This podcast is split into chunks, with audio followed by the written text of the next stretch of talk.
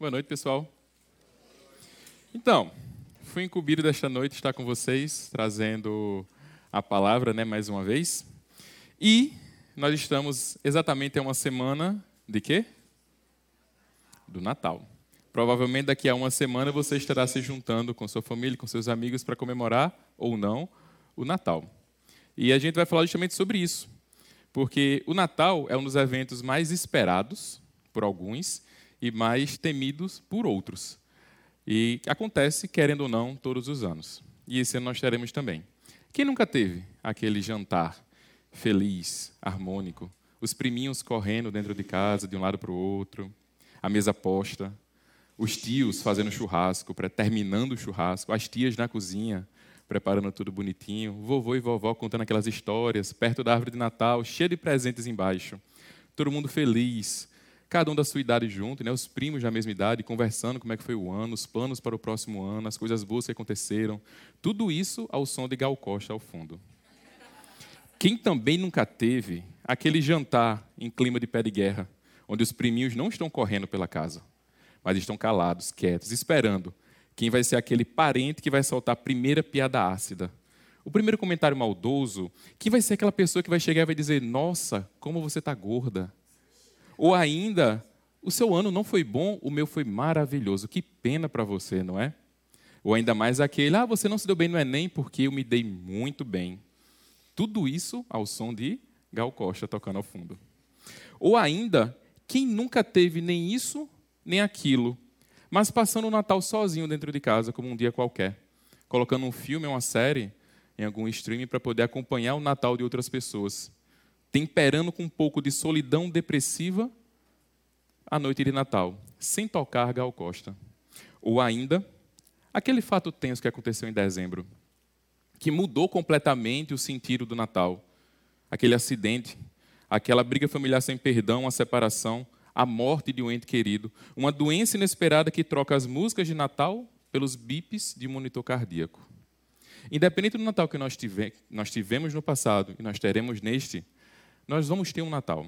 E é justamente isso que eu queria conversar com vocês hoje à noite, né? Apesar dessas alegrias, dos pesares, das solidões, das felicidades, nós teremos o Natal em alguns dias.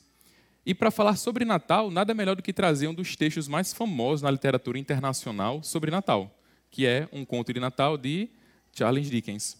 Nesse livro, ele conta a história de o senhor Ebenezer Scrooge, um velho muito rico, muito rico e muito avarento, que passa o livro todo contando a sua história.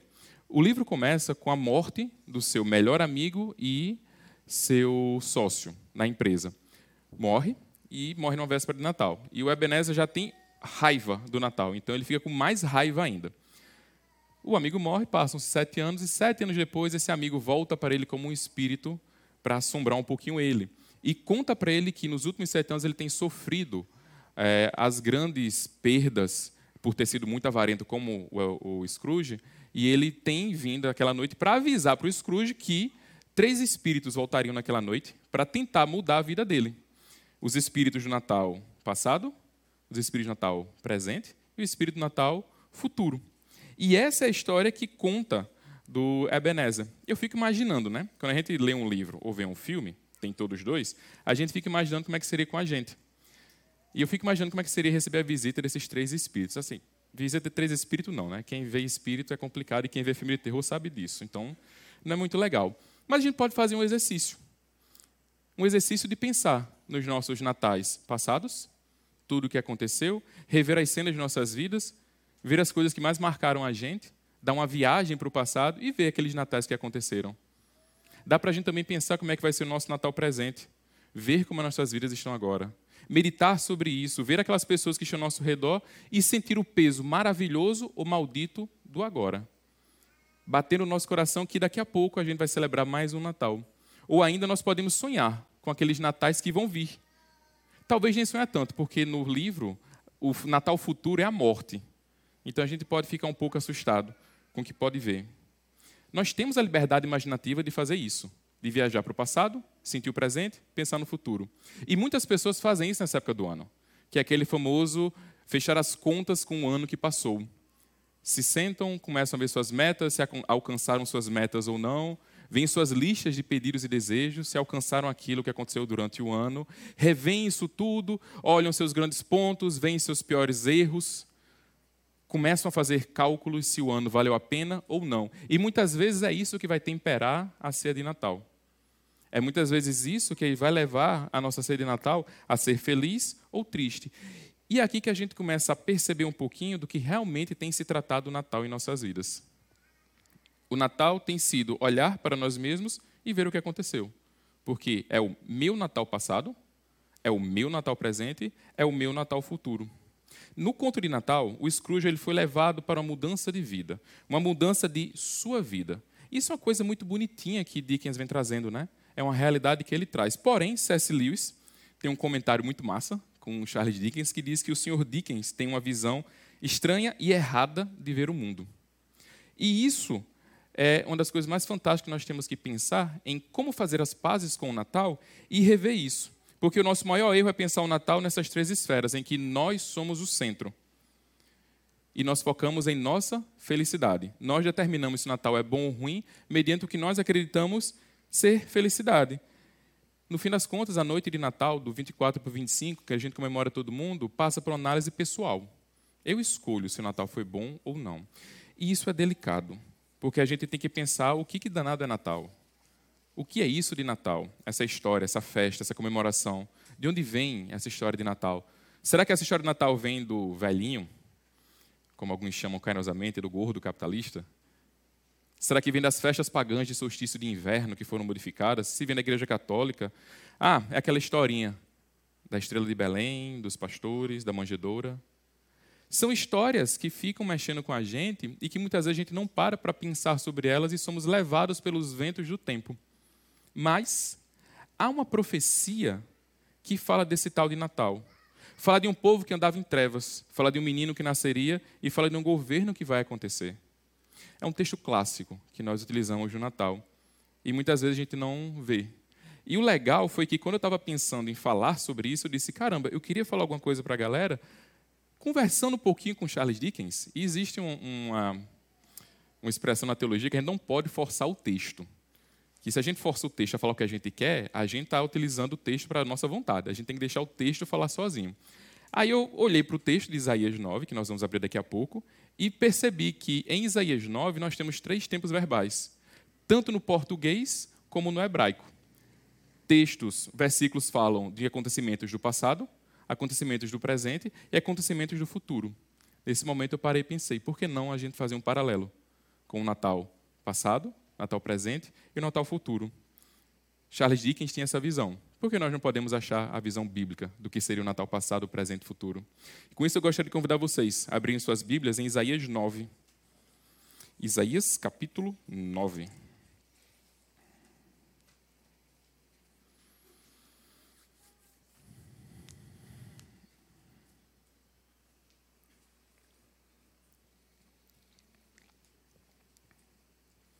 Amém? Misericórdia?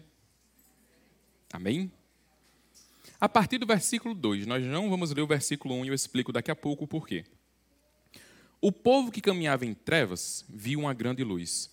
Sobre os que viviam na terra da sombra da morte, raiou uma luz. Fizeste crescer a nação e aumentaste a sua alegria. Eles se alegram diante de ti, como os que se regozijam na colheita, como os que exultam quando dividem os bens tomados na batalha. Pois tu destruíste o jugo que os oprimia e a canga que estava sobre os seus ombros e a vara de castigo do seu opressor, como no dia da derrota de Midian. Pois toda bota do guerreiro usada em combate e toda veste revolvida em sangue serão queimadas como lenha no fogo. Porque um menino nos. Um filho nos foi dado, e o governo está sobre os seus ombros. Ele será chamado Maravilhoso Conselheiro, Deus Poderoso, Pai Eterno, Príncipe da Paz.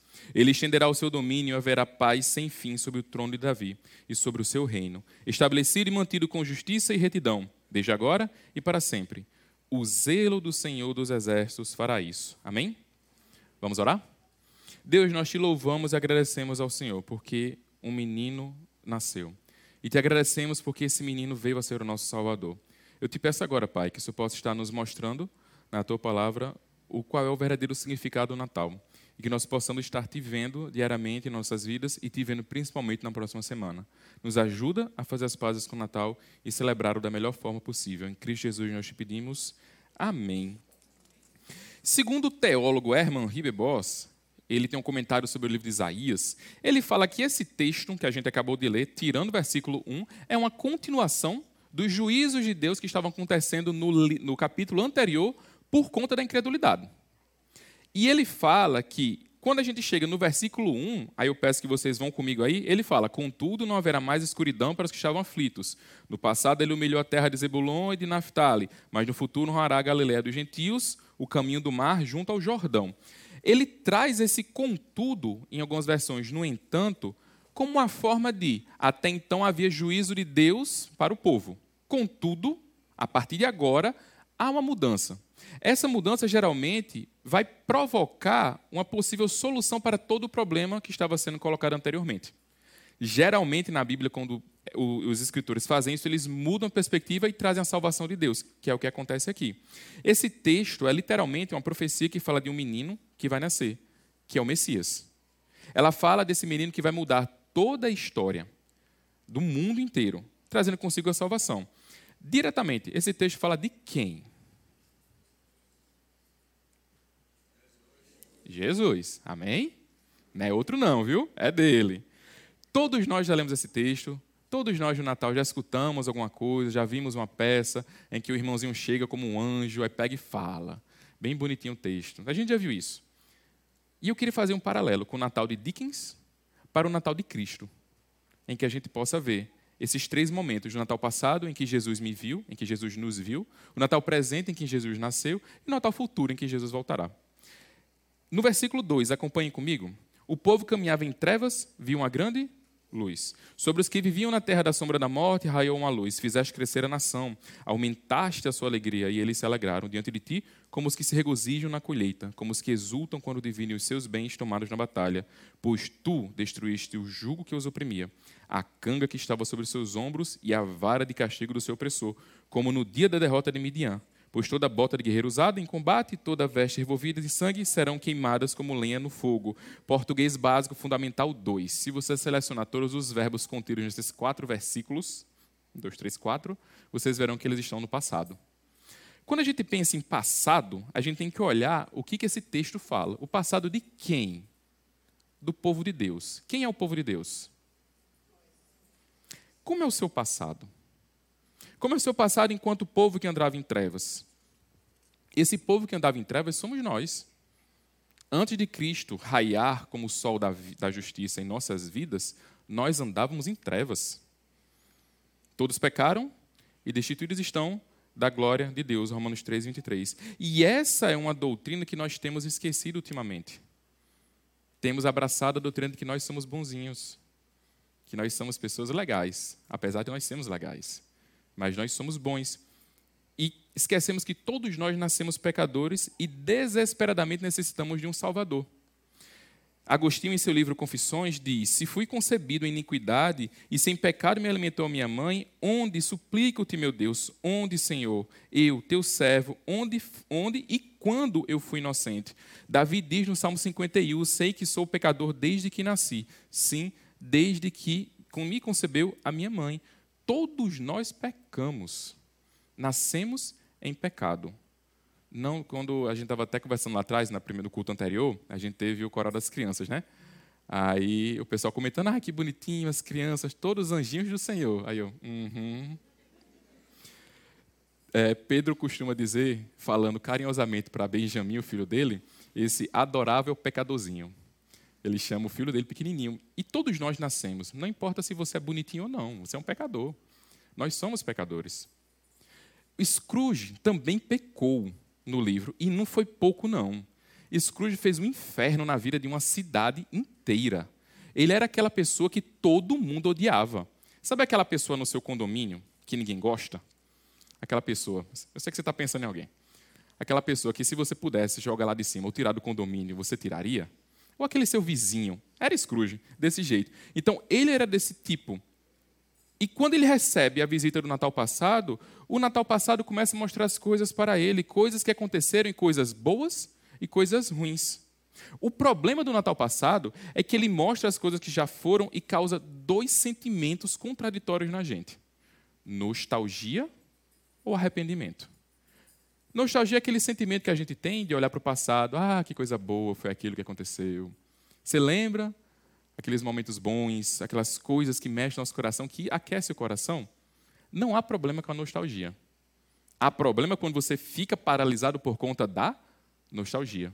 Ah, naquele tempo é que era bom, minha vida era boa ali, hoje está ruim. Porque quando você fica preso na nostalgia, ela começa a criar ares de depressão ele puxa para uma paralisia.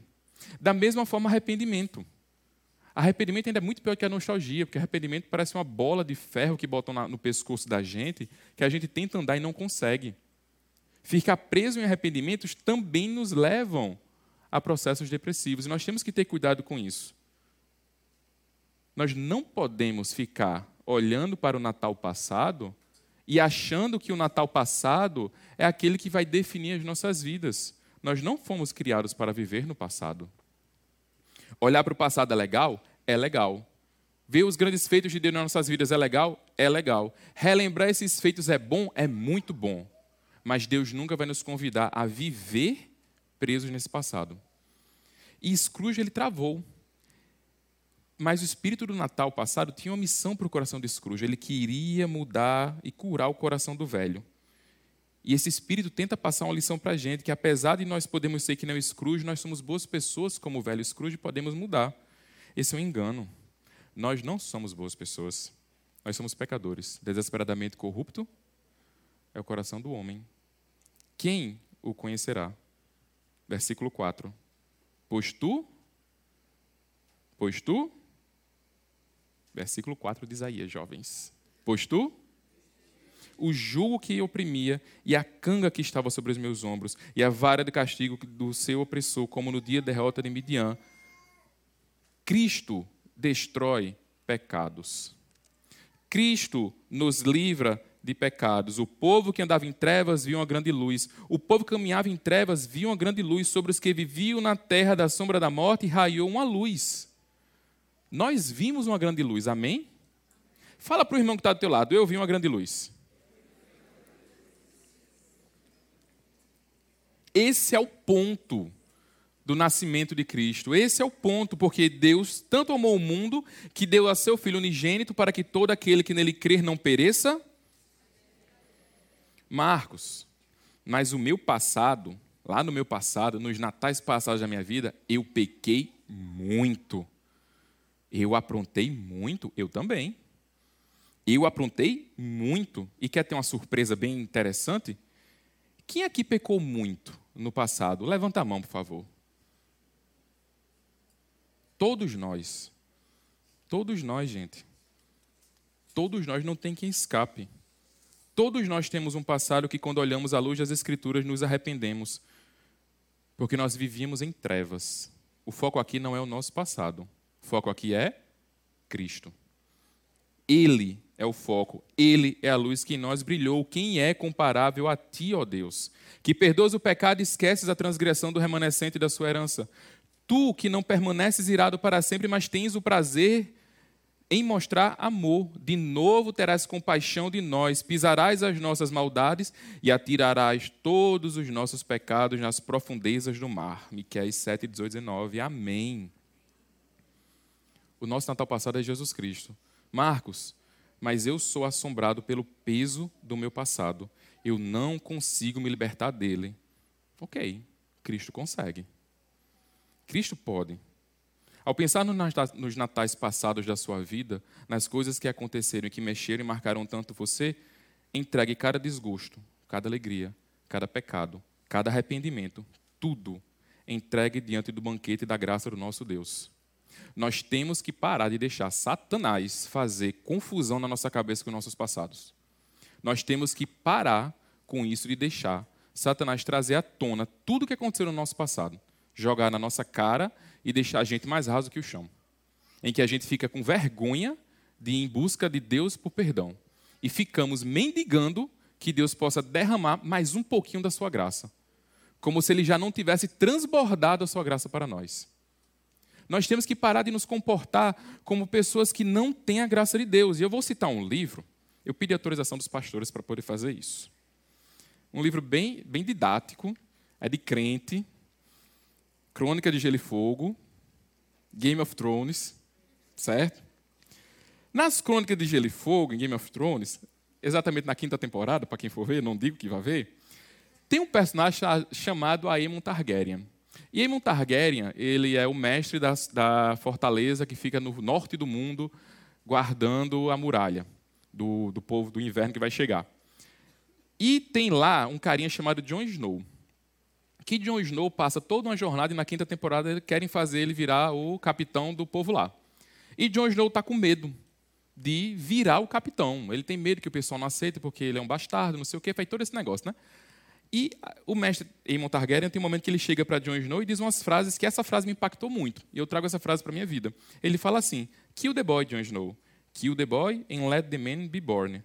Mate a criança, Jon Snow. Mate a criança e deixe o homem nascer. Ele disse isso porque Jon Snow estava com medo de assumir a sua posição.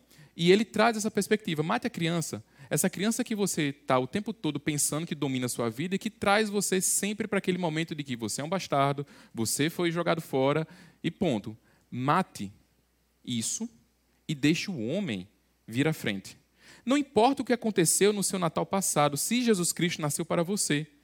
Quando você pensar no seu passado, lembre-se, eu andava em trevas e vi uma grande luz. Não tenha medo de assumir a sua posição de filho. John Snow tinha medo de assumir a posição de líder nós temos que assumir a nossa posição de filho. Quem tem filho pequeno sabe. O filho pequeno apronta dentro de casa, pega tudo, bagunça a casa inteira. Você vai matar o menino? Você não vai. Quando olhar para você faz, papai, perdão, o que, que você faz? Oh, vem cá, dá um abraço. Você acha que Deus não vai fazer isso com a gente? Ah, Marcos, mas tem um momento que acho que Deus enjoa da cara da gente. Filho pródigo. O menino olhou para o pai, eu quero minha herança. Foi embora. Ele pediu para que o pai morresse. Passou um tempo fora, aprontou desgraça. Voltou, o que, que o pai fez? Passou na cara dele alguma coisa? Esculhambou com ele? Não. Um filho que estava morto viveu. Da mesma forma, esse é o tipo de amor que Deus traz para a gente. Paremos de pensar que nós somos mendigos querendo que Deus derrame mais um pouquinho da sua graça. Nos comportemos como filhos amados do Senhor. Infelizmente, essa condição do pecado vai nos aterrorizar até o final das nossas vidas. Isso não é desculpa para ninguém estar tá pecando, não. Mas é uma condição que vai mexer com a gente. Mas toda vez que isso acontecer, não deixe Satanás reinar. Pare, se ajoelhe, peça perdão a Deus. Volte. Porque às vezes, se não muitas vezes, nós precisamos não fazer as pazes com o nosso passado. Precisamos kill the boy. Eu não estou dizendo aqui que você vai ignorar o que aconteceu no seu passado, não. Eu estou falando que você precisa olhar para o seu passado, entender o que ele significou e acabar com esse poder que ele está trazendo para a sua vida. Kill the boy. Ah, eu devia ter feito isso. Mata esse tipo de pensamento. Ah, no meu Natal passado eu devia ter feito aquilo. Mata esse tipo de, de pensamento. Da mesma forma, os arrependimentos. Bem que eu poderia ter feito. Mata esse tipo de pensamento. Quando nós olharmos para o Natal passado, olhemos para Cristo, sabendo que o nosso Pai de amor, desde a eternidade, nos chamou para sermos dele, apesar de nós. Não se prenda aos, aos fantasmas do passado. Olhe para o seu Natal presente e olhe para o que Deus deu para você agora. E no Natal presente, Jesus nasceu. Versículo 6. Porque um menino Um filho nos foi dado, e o governo está sobre os seus ombros, e ele será chamado maravilhoso conselheiro, Deus poderoso, Pai eterno, príncipe da paz. Esse é o nosso Natal presente. Por isso mesmo, o Senhor lhe dará um sinal. A virgem ficará grávida e dará luz a um filho, e o chamará de Emanuel. Mas tu, Belém Efrata, embora sejas pequena entre os clãs de Judá, de ti virá para mim aquele que será o governante sobre Israel. Suas origens estão no passado distante, em tempos antigos. Essas profecias seguiram o nascimento de Jesus Cristo. Tem um matemático russo que ele faz um, um joguinho com a quantidade aproximada de pessoas que estavam vivas no tempo de Jesus e a probabilidade de Jesus nascer desses dois pais. Ele diz que essa probabilidade dessa, de uma dessas profecias acontecer é você pegar uma piscina olímpica de 100 metros e botar até a metade cheia de moedas. Você pega uma moeda e joga dentro. A moeda cai lá dentro, você mexe a piscina, mergulha. Aí a primeira moeda que você pegar vai ser a probabilidade de você conseguir fazer essa profecia acontecer. Aí ele diz: junte a segunda profecia, enche a piscina inteira. Junte a terceira profecia, você enche um estado. Então, as probabilidades de Jesus Cristo nascer desse jeito eram mínimas. Não tem, não tem razão humana que explique o nascimento de Cristo. E essas profecias se referiam a um casal jovem, ambos descendentes de Davi, escolhidos por Deus, e que iriam seus pais terrenos, do próprio Deus, do seu filho. E aqui surge o primeiro Natal. Sendo que surge um Natal que muitas vezes a gente esquece de como realmente foi esse Natal. Nós olhamos para o Natal como uma coisa linda, maravilhosa. Pensa comigo. Do nada, uma menina que está noiva aparece grávida. O que, que o noivo vai pensar? Ela diz: Um anjo me disse que eu engravidar. Ele olha para a cara dela e faz. Ele decide dar a menina, devolver sem causar escândalo. Um anjo aparece para ele. Ok, show? Um anjo para ela, um anjo para ele. Um anjo apareceu para os pais dela. Um anjo apareceu para os pais dele. Um anjo apareceu para os amigos deles. Um anjo apareceu para a comunidade. Nove meses dando explicações sobre uma gravidez. Depois de ter enfrentado a vergonha dos olhares, todo mundo questionando e eles dando a mesma explicação. Quantas vezes Maria deve ter botado a mão na barriga sentindo Jesus Cristo nascer e pensado: será que isso é verdade? Quantas vezes José não deve ter visto a barriga crescendo, relembrado do seu encontro com o anjo e pensado: será que foi um sonho? Quantas vezes? Aí, nove meses depois, sai um decreto misterioso chamando todo mundo para voltar para sua terra. Sai José com Maria, sozinhos, voltando para Belém e, de forma humilhante para o filho do Criador do universo, um menino nasceu. Como assim, Marcos, de forma humilhante? Não foi tão bonitinho, não? Philip Yancey tem um livro chamado Jesus que eu nunca conheci. Ele diz assim: que eles eram um casal jovem de refugiados em uma cidade pequena e sem apoio de ninguém. Eles tiveram seu filho em um estábulo no quintal de uma hospedaria, sem nenhuma condição de higiene. Parece, aos meus olhos, que Deus preparou as circunstâncias mais humilhantes possíveis para a entrada do seu filho em nosso mundo. Marcos, e as árvores de Natal? E os piscas-piscas? A ceia, o peru. Gente, tem um probleminha muito grande para ser resolvido com o nascimento de Jesus Cristo, chamava pecado. Tinha esse pequeno detalhe em toda a criação que precisava ser resolvido. Não tinha muito espaço para coisa colorida, não. Vocês conseguem entender a magnitude do que foi o nascimento de Jesus? Deus, querendo buscar cada um dos seus filhos perdidos, entra em nosso mundo de maneira humilhante para nos resgatar. A vinda de Jesus é sobre isso. O plano de Deus para nos resgatar. O Natal, o primeiro Natal, o Natal que foi planejado, ele é um plano. Não para que nós estejamos no sábado somente comemorando, mas para que nós entendamos que ele veio nos resgatar. Só ele podia fazer isso. Ninguém podia. Em seu livro Drama das Escrituras, Michael Gorin diz o seguinte: Não conseguiremos compreender o significado da história de Jesus enquanto não começarmos a ver que ela é, na verdade, o evento culminante da história da Bíblia. Quando sua criação foi corrompida pela rebelião humana, Deus imediatamente iniciou uma missão de salvamento. Ele havia criado tudo e por isso a sua criação pertencia a ele por direito. Agora ele iria redimi-la, comprá-la de volta para que pudesse ser restaurada ao que ele sempre planejou para ela. Em sua vida, Jesus nos mostra com o que a salvação se parece. O poder de Deus para curar e renovar está vividamente presente em todas as suas palavras e ações. Em seu nascimento, Jesus inicia o plano de Deus aplicado ao mundo. Em sua morte, Jesus realiza essa salvação. Na cruz, ele guerreia contra os poderes do mal e derrota. Em sua ressurreição, Jesus abre a porta à nova criação e, em seguida, deixa essa porta aberta e nos convida a nos unirmos a Ele. Vocês conseguem entender que não há magia do Natal, há amor do Pai? Não há magia do Natal, há amor do Pai. O Natal é algo alegre, feliz, de vitória, mas solene. em que nós olhamos para a nossa condição de pecadores e vemos o nosso Pai estendendo as mãos para nós e dizendo: Venha, eu vim lhe buscar. Eu fico imaginando o momento da, do nascimento de Jesus. Eu não sei se vocês já fizeram esse exercício, mas é muito interessante você parar e pensar. Como é que foi tudo naquela hora? José e Maria parados ali. De repente você para para pensar não somente naquele momento, mas em toda a criação. O plano que estava escrito desde a eternidade começando a funcionar para valer, indo para o seu, para a vida real. E de repente todos os anjos, arcanjos, serafins, todas aquelas hostes celestiais olhando para o planeta Terra. Uma bola azul cheia de água que fica rodando ao redor de uma estrela, no meio de um universo gigantesco, um grão de areia no meio disso tudo. E todos esses olhos, até os olhos do próprio Deus Pai, estavam olhando para aquele momento, esperando ouvir um choro de um bebê. O quão maravilhoso deve ter sido escutar o choro daquele bebê indefeso nascendo naquele momento. Não é à toa que os anjos celebram logo em seguida, como aponta em Lucas 12. Eles celebram o quê? O nascimento de Jesus. Isso é o Natal.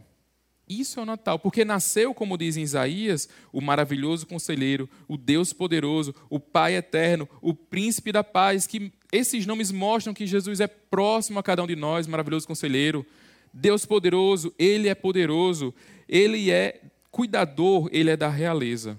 Ele é Jesus, o nosso Messias, o nosso Salvador, ele é o nosso Natal presente. Amém? Olha que interessante. No livro Conto de Natal, Scrooge ele recebe a visita do Natal presente. E o Natal presente no livro é um fanfarrão. Sabe aquela pessoa que fica rindo muito e mangando de tudo? Esse é o Natal presente. E a função maior do Natal presente no livro é comparar a vida de Scrooge à vida dos outros. Vocês sabem que viver em comparação é complicado, né? Você se compara ao Natal de outra pessoa e vai se comparando e você nunca vai ter satisfação a satisfação com que Deus lhe dá e a satisfação, primeiramente, em Deus. São duas lutas que nós tra tra é, travamos diariamente. No Natal presente, Deus oferece um convite de celebrar conosco, através do seu filho, um grande banquete de comunhão. Isso é o banquete que Deus nos chama. Esse é o Natal presente. Sabe uma prática que a gente devia ter todo Natal?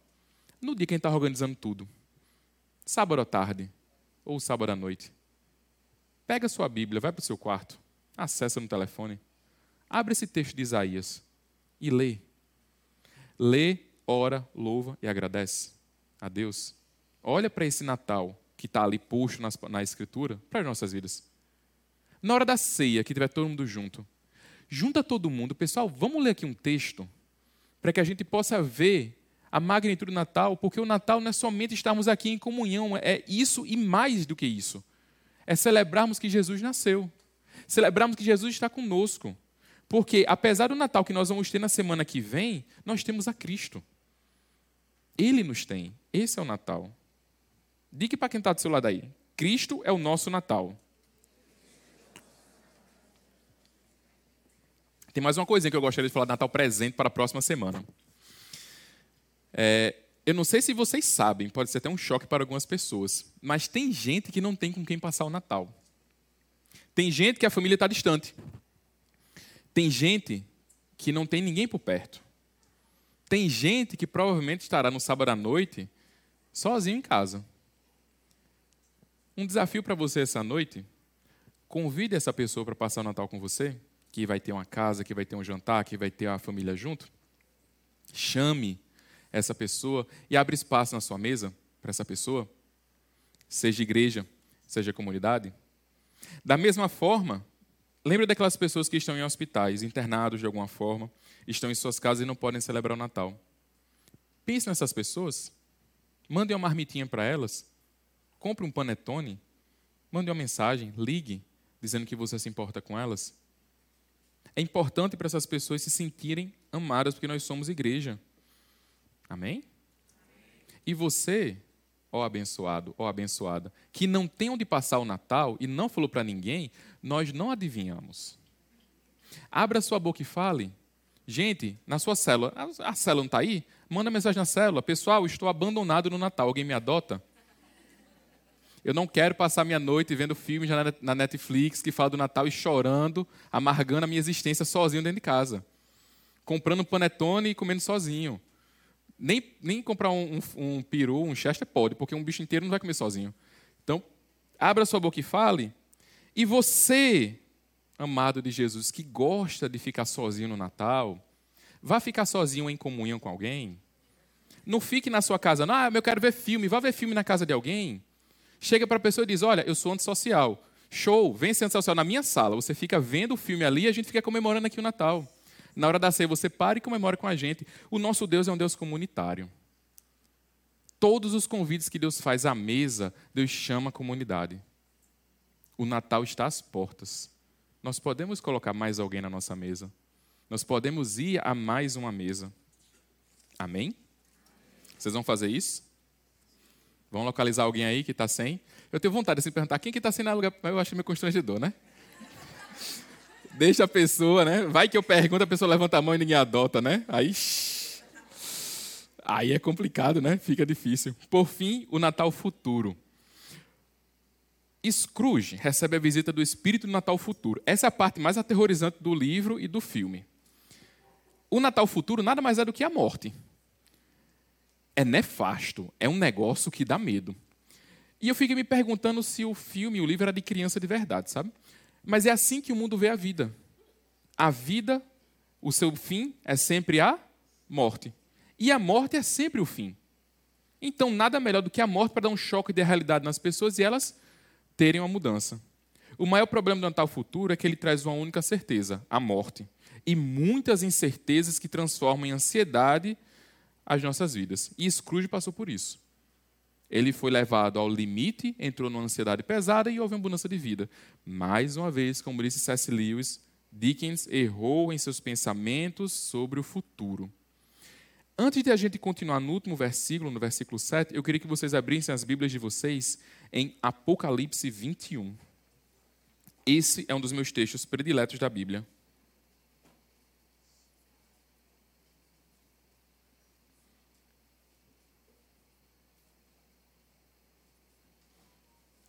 Apocalipse 21.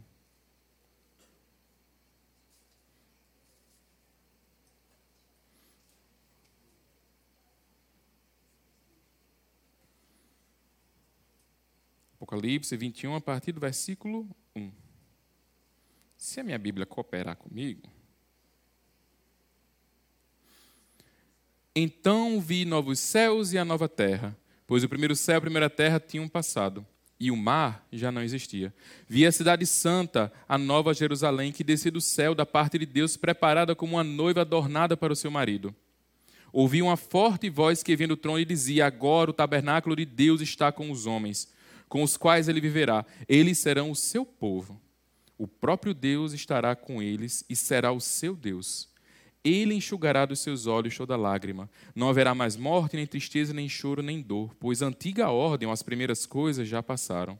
Aquele que estava sentado no trono disse: Estou fazendo novas todas as coisas, e acrescentou: Escreva isto, pois estas palavras são verdadeiras e dignas de confiança.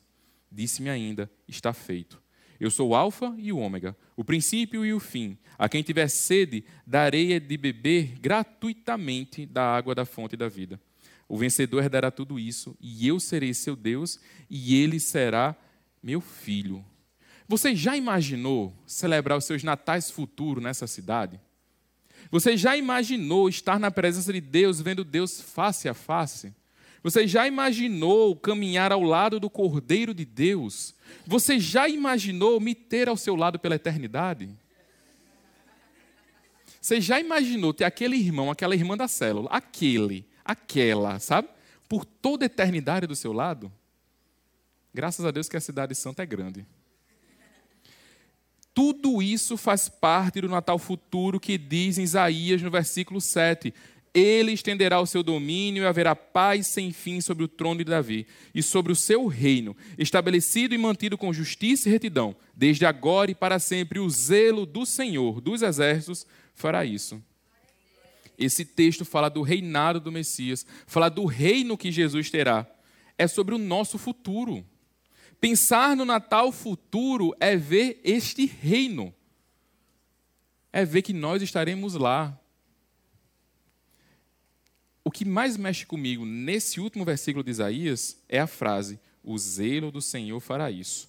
No hebraico, essa palavra zelo, que está aqui escrito, refere-se ao sentido de que Deus é fiel à sua honra e ele cumpre a sua palavra.